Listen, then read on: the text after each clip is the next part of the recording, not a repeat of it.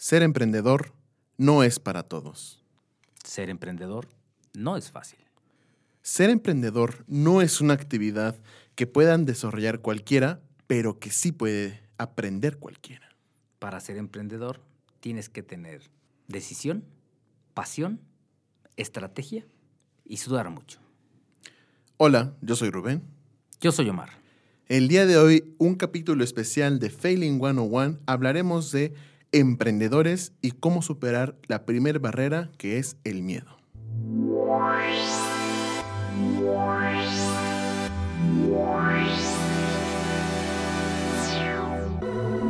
Te damos la bienvenida a Failing 101. Te damos la bienvenida a Failing 101.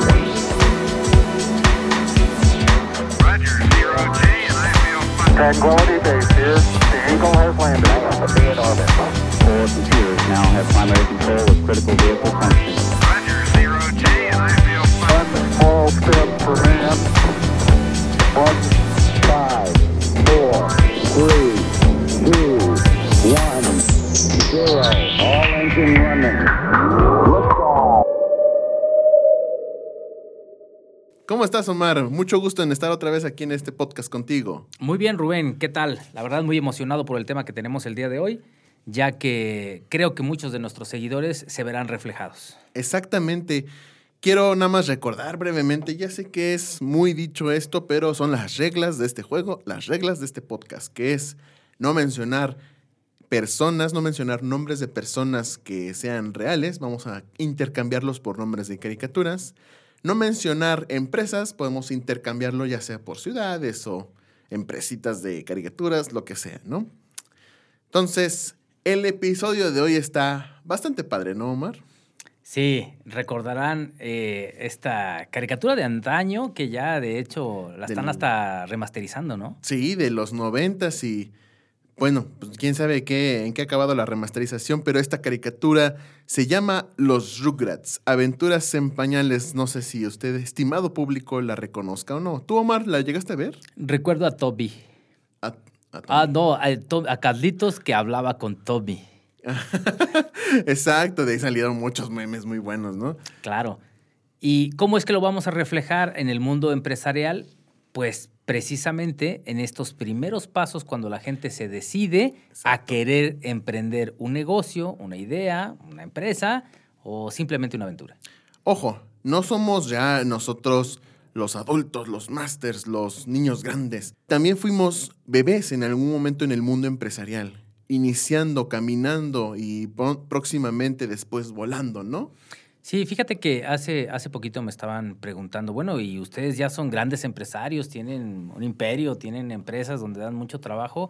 Y le decía, no, pero fíjate que tenemos grandes aprendizajes. Y hoy en día ya no somos unos bebés, pero creo que estamos en una fase adolescente, preadulto, Claro. en el que estamos logrando pasar la barrera. Claro, no, no estamos ya. Obviamente, si nos comparamos con empresarios magnates como los que salen en el tanque de tiburones, pues no, no, para nada, no somos millonarios aún. Pero lo que sí es que ya somos gente que avanzó, no nada más de que emprendió y empezó, empezamos solos, eh, trabajando, pues haciendo varias chambas a varios clientes y demás, sino que ahora ya depende gente a nuestro cargo, ya tenemos gente a nuestro cargo, tenemos clientes de ya de años que seguimos trabajando y al contrario, no nada más su- sumar en la parte económica, sino en la parte profesional, ¿no? Así es, eh, platicábamos en Clubhouse, que por cierto, eh, nuestra sala, próximo martes, 6 de la tarde, pueden interactuar con nosotros. Y estábamos platicando de la importancia de emprender, de la importancia de, de reflejar lo que tú has vivido para que alguien más lo vea. Eh, yo sigo sorprendido por Clubhouse. Sí. Cada vez que escuchas historias de gente que gracias a Clubhouse está emprendiendo, que Ah, gracias sí, a Clubhouse, eh, del networking que se está haciendo, eh, se están invitando a hacer negocios y que la gente se sorprende, ¿no? Y a nivel Latinoamérica, ¿eh? Sí, ¿no? A, a nivel mundial. O sea, yo, yo conozco Ah, claro. más de un caso que alguien en España invitó a alguien a trabajar en Colombia y en Venezuela para hacer un proyecto. Claro. Y lo interesante aquí, y por eso es que nosotros seguimos tratando de dar nuestro mensaje de en qué nos hemos tropezado, cómo hemos caído y cómo nos hemos levantado, para que ellos se vean reflejados. Porque Claro. ellos están en esta fase de pañales en la que de repente le ven todo muy fácil. Oye, es que mira, con un pequeño capital y si hago mis redes sociales lo suficientemente nutridas para poder tener el contenido que la gente está buscando, ya voy a tener un éxito. Claro, claro, porque a fin de cuentas, una parte importante de este programa es justamente contar una anécdota para evitar que cualquiera que mm, esté en este mundo de emprendimiento, pues la vuelva a sufrir. La verdad es que básicamente es algo que, que tenemos de dolencias en Latinoamérica, ya me estoy dando cuenta gracias a Clubhouse. Por favor, emprendedores, acérquense con mentores. Hay mentores, hay, hay gente que ya está arriba en el mismo negocio si quieren y que créanme, muchísimos estarían dispuestos a darles una mano, un consejo, una mentoría, una consultoría y que facilísimo podrían evitar tropezar con las mismas piedras. Mira, yo creo que en el, en el mundo hay mucha gente que está dispuesta a enseñarte a cambio de verte triunfar. No con un interés de, ah, es que yo me dedico a eso y te cobro. Ah, es que mira, vamos a asociarnos y entonces a mí me toca una participación de tu empresa. Me topé con alguien en, en Clubhouse que está dando mentorías de todo lo que él sabe, desde recomendaciones de libros, él es DJ, pero aparte eh, da pláticas TED y hace, hace toda clase de cosas. Ahorita está platicando mucho acerca del streaming y cómo poder hacer tus plataformas mucho más llamativas para que en un YouTube puedas estar en vivo y pues te veas como todo un profesional, o sea, que salga ahí el título y las preguntas al vuelo y que este, salgan animaciones, o sea, cosas bien interesantes. Claro. Y cuando le preguntas, oye, bueno, y, y es que tú me estás ofreciendo ayudarme, pero me da miedo, porque pues tú eres todo un profesional y la verdad es que yo estoy empezando y si tú me dices, te voy a cobrar 500 dólares por hora, pues con 500 dólares, este, sin mentirte, hay quien vive casi un mes, ¿no? Claro. Entonces, oye, ¿de qué manera puedo yo acercarme a estos mentores? Como nosotros, hay mucha gente, y en estas plataformas como Clubhouse, como Instagram, que ahora me estoy dando cuenta que hay mucha gente emprendedora, no es más que tocarle la puerta y decirle, oye, este es mi proyecto, opina, dime qué te parece y dime qué podemos hacer. Y gente que está muy dispuesta. ¿Qué pasó ahora el, el martes con este amigo Jorge Zavala que estuvo con nosotros en la sala? Claro. que te dice, oye, es- está bien padre tu proyecto. ¿Por qué no nos lo habían presentado? Ah, bueno, pues porque no sabíamos que nos podíamos ayudar, ¿no? Claro, ¿no? Aparte, la ventaja de estas redes sociales es que oh, conoces gente que esta gente no conoce tu proyecto, tú no conoces los proyectos de estas personas y de pronto pues, existe el networking. Oye, pues es que tú tienes algo referente, referente al giro restaurantero, pues yo tengo algo referente a la logística. ¿Qué hacemos? Yo te ayudo, ¿no? Incluso te ves sorprendido que un Jorge Zavala, que es un personaje que hace sus en vivo por Facebook en un programa que sí voy a, a promover ahorita, que se llama Quiero Aprender A, Que ojo, si mencionamos el nombre, ¿por qué no tenemos nada en contra de Jorge Zavala? Al contrario, sigan su contenido, es buenísimo. Exactamente, es, es, a donde iba. El regresar a este favor, que lo, lo más impresionante de él es que me estaba preguntando a mí y a ti cómo manejar Clubhouse, porque para él es nuevo. Y entonces dices, oye, este máster en muchas cosas de turismo y él está en Silicon Valley y desde allá está haciendo coordinación de, de entrevistas, se está acercando a mí para que yo le enseñe algo. Y entonces dices, aquí es donde entra Sí. esta mentoría, ¿no? Sí, claro. Yo puedo ser mentor en algo que tú adoleces y tú tienes un mundo de cosas que yo necesito en conocimiento. Y por eso es que regresamos a este tema, los Rugrats. Ok. ¿Cuántas veces no te has topado, conoces gente, ya sea siendo mentor, siendo amigo, siendo familiar, que de pronto pues, necesita un consejo empresarial y tiene esta pequeña barrera que hoy mencionábamos, que era el miedo? ¿Qué es el miedo? ¿Quieres que te cuente una historia, Omar? Cuéntame una porque yo tengo ahorita otras dos que te van a encantar. Excelente. Te voy a contar una historia de un abogado. Le vamos a llamar Carlitos Finster. Hablando de este pequeño espacio donde están los Rugrats, ¿no? Carlitos Finster es un abogado, ya me dobla la edad, por supuesto. Eh, este cuate tiene que ver en relación con la historia del capítulo 3, que es la Escuela de las Mil Deudas. Por si no lo han escuchado, por favor, sintonícenlo. Eh, este era el abogado que le trabajaba al señor Cabeza Grande, ¿vale? Entonces, ¿cuál es, cuál es la historia? Realmente eh, aprendimos ya nuestro error, no nos queda nada de ver ni nada, pero hay un pequeño punto muy importante, el orden. El orden. Este cuate no tenía miedo de emprender, ya había puesto un, un buffet jurídico, se había asociado con personas. Por alguna razón lo conocí ahí en, en la escuela de las mil deudas y de pronto, pues nos enteramos que, bueno, ya, ya sabemos la historia que conté con Cabeza Grande, pues a todos nos estafó, ¿no? Sale de ahí, de con Cabeza Grande, y me llama un día, oye Rubén, es que tengo ganas de, de poner mi propio este, despacho. ¿Me ayudas? Claro, con gusto. A ver, nos reunimos, platicamos y creo que queda un punto muy importante en, que tú como asesor, y no sé si te sientas así, Omar, tú como asesor das el consejo o das la asesoría y casi casi, no, lo, no digamos que dejas tareas, pero dejas como un caminito o una guía que dices, a ver, si vas tantito por acá, nos vemos en una siguiente reunión para ver que, cuáles fueron tus avances, ¿no? Mira, hay un punto bien importante en las asesorías.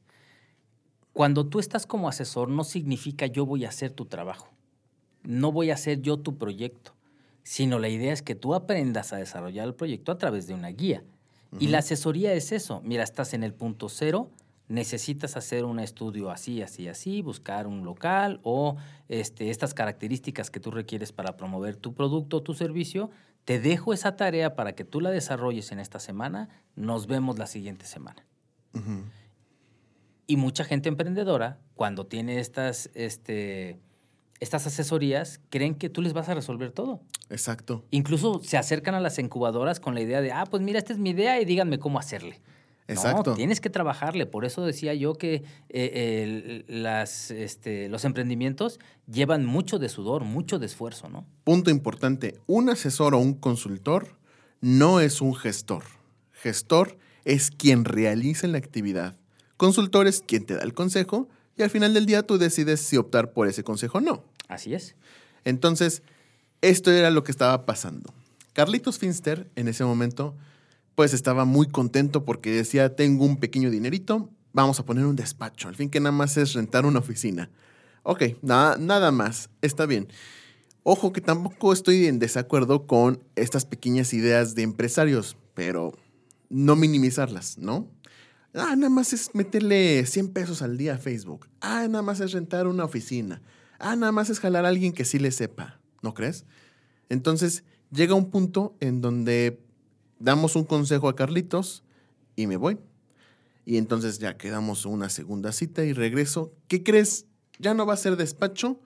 Ya voy a poner un giro restaurantero y quiero este logo. Por supuesto veo el logo y digo, ok, ¿quién te, hizo, ¿quién te hizo este logo? Yo lo hice en un rato de ocio. Y me quedó bien, ¿no? Ajá, y me quedó bien bonito, ¿a poco no? Ok, pero ¿por qué tienes una vaca en medio de dos panes? Ah, porque somos las mejores hamburguesas de res. Pero, ¿por qué la vaca? O sea, entiendo, entiendo que es la res, pero ¿por qué tienes que poner a fuerzas del animal? No, no sé. Ahora, otra cosa, era casi un animal real. Es como, ¿sabes cómo vas a pasar esto a un textil o a un vinil o algo? Claro, otra vez volvemos a esa emoción. Cuando tú estás emprendiendo, estás emocionado y proyectas, ¿no? Tú dices, es que yo quiero llegar a todo esto y ya me veo casi con franquicias y ya me veo este, dando asesorías para que se replique mi negocio, pero no tienes ni siquiera el ABC. Exacto, Y el gran problema es que esa emoción te gane más que la acción. exacto. Miguel Ángel decía que su trabajo, cuando estaba pintando la Capilla Sixtina, llevaba el 95%, no, el 5% de inspiración y el 95% de transpiración. Ok. Y se refiere a que hay que trabajar muchísimo, independiente de la gran este, imagen mental que tú tengas de tu proyecto. Claro, claro. Hay gente que le puede atribuir un 70-20, 90-10, 70-30, perdón, 90-10. Y me voy a regresar tantito a la escuela de las mil euros a que me Sí, enseñen este, a creo que sacar la hay división. este, planes de estudios. ¿no? Mira qué chistoso eres. Bueno, sí, sí, totalmente de acuerdo. Hay gente que, que piensa que eh, ev- evidentemente, pues es, no, si yo tengo una idea bien grande, tengo a lo mejor hago el mismo trabajo y ya solito va a empezar y pues no. ¿Qué pasó con el amigo abogado? Ah, Carlitos Finster. Fue una, una parte en donde en esa segunda sesión pues quedó. ¿Por qué? Porque ya había cambiado de giro y ya se iba a asociar y dábamos pausa a lo nuestro porque no sabíamos qué iba a pasar. ¿Ok? Sin ningún problema, no presiono. Cuando estén listos para un siguiente paso o para desempeñar estas actividades que te dejo, adelante, seguimos. No me contactó, se perdió el contacto. Y de pronto me enteré de que después se asoció más bien con otra persona, que ya ahora sí ya tenía un buffet jurídico. No sé qué pasó con esa relación y qué fue lo más em, fuerte que sucedió ahora con el estallido de la pandemia. Pues que sin uno ni otro ni nada de negocios, Carlitos Finster se quedó pues sin poder tener absolutamente nada porque pues la pandemia cerró. Si cerró negocios, pues cerró ideas y proyectos. Entonces, eso fue. En la quiebra total. Exactamente. Mira, yo de ahí voy a retomarlo a la especialidad que puedas tener para emprender. Exacto. Regresamos a los Rugrats. Tenemos a Philly y Lily, Ah, claro. dos personajes bien interesantes. Vamos a trasladarlos a un emprendimiento. Cuéntame. En este caso, eh, no eran hermanas, pero hermano hermana, eran, eran dos chicas, pero se comportaban igual, en busca de la aventura. Ellas, una de ellas estudió mercadotecnia Ujú. Y la otra, según recuerdo, arquitectura. Bueno, ¿qué es lo que sucedió? En México, como en otros muchos países, a las torres eh, corporativas, donde hay muchas oficinas, pues todo el mundo tenemos la necesidad de comer. Entonces ellas vieron una oportunidad. Oye, es que aquí nadie viene a dar nada de comer. Y mucho menos algo saludable. Vamos a invertir para empezar a atacar a estos puntos que requieren de alimentos. Todo iba muy bien hasta que dejaron de ver el panorama completo. ¿Y a qué me refiero? Esa misma idea la tenía el señor que vendía comida callejera, el que vendía tamales, en México son muy comunes, el que sí ya daba el servicio de jugos, licuados y fruta. Y entonces ellas decían que no era su competencia porque ellos la iban a hacer de alto nivel. Eh, ok, tenían una buena idea. Empiezan a invertir sin hacer más investigación. Compran un carrito que era como un carrito de, de helados, que era para también tener refrigerados, como los de avión. ¿Recuerdas donde van las azafatas con su carrito? Sí, sí, sí. Bueno, imagínate un carrito de ese, de ese estilo, que la verdad no es nada barato. Tiene que este, permanecer el frío y a su vez poder poner cosas calientes Mm, Claro. empiezan a hacer menús saludables con un costo alto y hacer promoción. Oye, pues es que está padrísimo. Mira, yo llego a la oficina, te, ¿ya desayunaste? Pues mira, traemos este menú, este otro, este otro y este. Y todo saludable. y todo saludable. La primera semana fue un éxito. Todo el mundo se empezó a correr la, la voz. Oye, por fin algún alimento saludable aquí. Ya no vamos a terminar en la comida callejera. ¿no? Los tacos, los tamales. Exacto, Exacto. perfecto. Y empezaron muy bien. Su gran problema fue querer, querer escalarlo. Porque después de la primera semana, 15 días, un mes, todo ese boom de la gente que quería comer sano se aburrió. Así como la gente se aburre de la comida callejera, la gente se aburre de la comida sana. Porque llevaban Claro. siempre lo mismo. Y a lo mejor eran cinco o seis menús diferentes y estaba bien Claro. todo estaba perfecto, estaba controlado. Y de repente llegan a mí, porque se enteran que hacemos estudios de viabilidad y cómo hacer crecer los negocios, y dicen, tenemos el negocio perfecto. Ya lo probamos, ya vimos que funciona, vamos a escalarlo. Estamos nosotros en la Ciudad de México, en Santa Fe. Ahí lo conocido es grandes corporativos con restaurantes de primer nivel y entonces todo aquel que es secretaria, administrativo, contador, todos los puestos medios y bajos, pues no, no tienen para salir a comer todos los días al restaurante de cortes de carne de primer nivel. Claro. ¿no? Sí para todos los empresarios y ejecutivos, pero no para la plantilla principal de todas las, eh, de todas las oficinas. Ok. Y entonces dicen, oye, ¿qué te parece si hacemos un, un buen negocio con esto? Compramos otros tres carritos, nos dividimos y vamos a hacer. Lo que nosotros nos, nos ha dado un éxito es todo fresco. Y ahí es en donde nosotros como asesores le empezamos a decir, ok, lo primero que necesitas antes de ponerte a comprar más carritos y a comprar insumos es hacer una logística. Y la logística, logística significa quién va a guisar, qué tan fresco lo vas a querer, quién lo va a llevar en los puntos de, de reparto, cómo vas a cobrar. Porque ahí no faltaba, ¿no? El, oye, pues es que me pagan el viernes. ¿Te Claro. lo pago el viernes? Puedo Y- pedir, pero ¿me lo pones a cuenta? Ajá. Ujú. Y también había el que, oye, yo te pago toda la semana, ¿no? De una vez. Ah, bueno, medio se equilibraba. Ok. Pero cuando empezamos a ver la logística de que quien hacía las ensaladas tenían que estar muy frescas, porque una ensalada de un día anterior es horrible. Sí, totalmente. De un día, es más, de 12 horas antes. O sea, si tú las haces en la noche para entregarlas a las 7 de la mañana, ya no están frescas. Sí, no, totalmente. Entonces empezamos a decir, mira, necesitamos la logística de las ensaladas, la fruta la tienes que cortar en la mañana, el jugo lo tienes que exprimir o hacer en la mañana, este, el sándwichito y eso, bueno, pues si lo manejamos hermético puede permanecer más tiempo. ¿Cuál fue su sorpresa de, oye, no, pero es que eh, somos dos y contigo tres porque te vamos a invitar a ser socio, ¿no? Ah, Entonces dices, eh, no, espérame, gracias, gracias de verdad, pero no, no tengo tiempo para estar haciendo ensaladas y para hacer reparto. sí, claro, mi chamba es otra, amiga. Entonces le dijimos, ok, como el carrito no lo puedes dejar en el corporativo, necesitas una camioneta para llevarla a los carritos. Llevarlos y traerlos o dejarlos ahí o buscar dónde los vas a almacenar y si te van a cobrar o no. Ok. Este, suponte que los dejas en el corporativo. Necesitas ahora entender quién va a ir a surtir los carritos para la gente que va a estar ahí. ¿Cómo vas a cobrar? Tienes un sistema, das ticket, es por tarjeta, es por aplicación, es por correo, es por depósito. ¿Cómo le vas a hacer? Vas a tener a alguien ahí, necesitas darle cambio, muchas monedas, tener una caja, qué tal si se va, con todo y el carrito, necesitas afianzarlo. Una serie de cosas Sí, muy claro. importantes que volvemos al punto. El emprendedor cree que por tener una cantidad fija de dinero a invertir, ya va a poder poner el negocio a su vida. Y dice, claro, ya soy feliz, ya voy a ser libre, voy a buscar mi independencia financiera y voy a tener mis espacios de trabajo y voy a trabajar cuando yo quiera. No. El esfuerzo es directamente proporcional a lo que tú puedas ganar. Si no lo tienes claro, vas a creer que por poner una monedita a invertir, ya te va a dar dinero sin tú hacer absolutamente. nada. El esfuerzo y la estrategia. Y es la directamente estrategia. proporcional. ¿Cuál es el resumen de estas dos este, personajes, hermanos, hermanas? Pues que terminaron diciendo, ay, no, ¿sabes qué? Mejor vamos a rematar todo.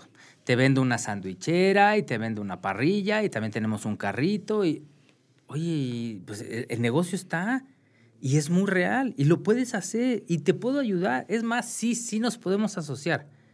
Pero no pienses que es en tus ratos libres, no pienses que va a salir barato, no pienses que no nos vamos a esforzar Claro. está el mercado, está el producto, hagamos una buena logística, una buena inversión y vamos a echarlo para adelante. Es que yo creo que, digo, no es sencillo, es a lo que nos referíamos al principio. No es sencillo, pero oye, ya tienes a alguien que te está guiando o por lo menos trazando un caminito. Si confías tantito y le echas ganas, le echas esta eh, transpiración, como bien decías hace rato en la frase, bueno, pues ¿qué, ¿qué más cuesta? Pues ya estás aquí, dale. Es que la fórmula es muy clara. Inspiración más esfuerzo es igual a un resultado. Exacto. Pero si solamente quieres inspirarte y que alguien más se esfuerce por ti, no vas a tener el resultado que estás buscando. Sí, sí, totalmente de acuerdo. Vamos a otra historia de, de aquí del corral de los Rugrats. Venga, catitos. Gatitos. No, Omar, ya que no sabes, te voy a contar un chisme. ¿Cuál? Te voy a contar el chisme de, el chisme de Angélica. ¿Estás listo? Venga.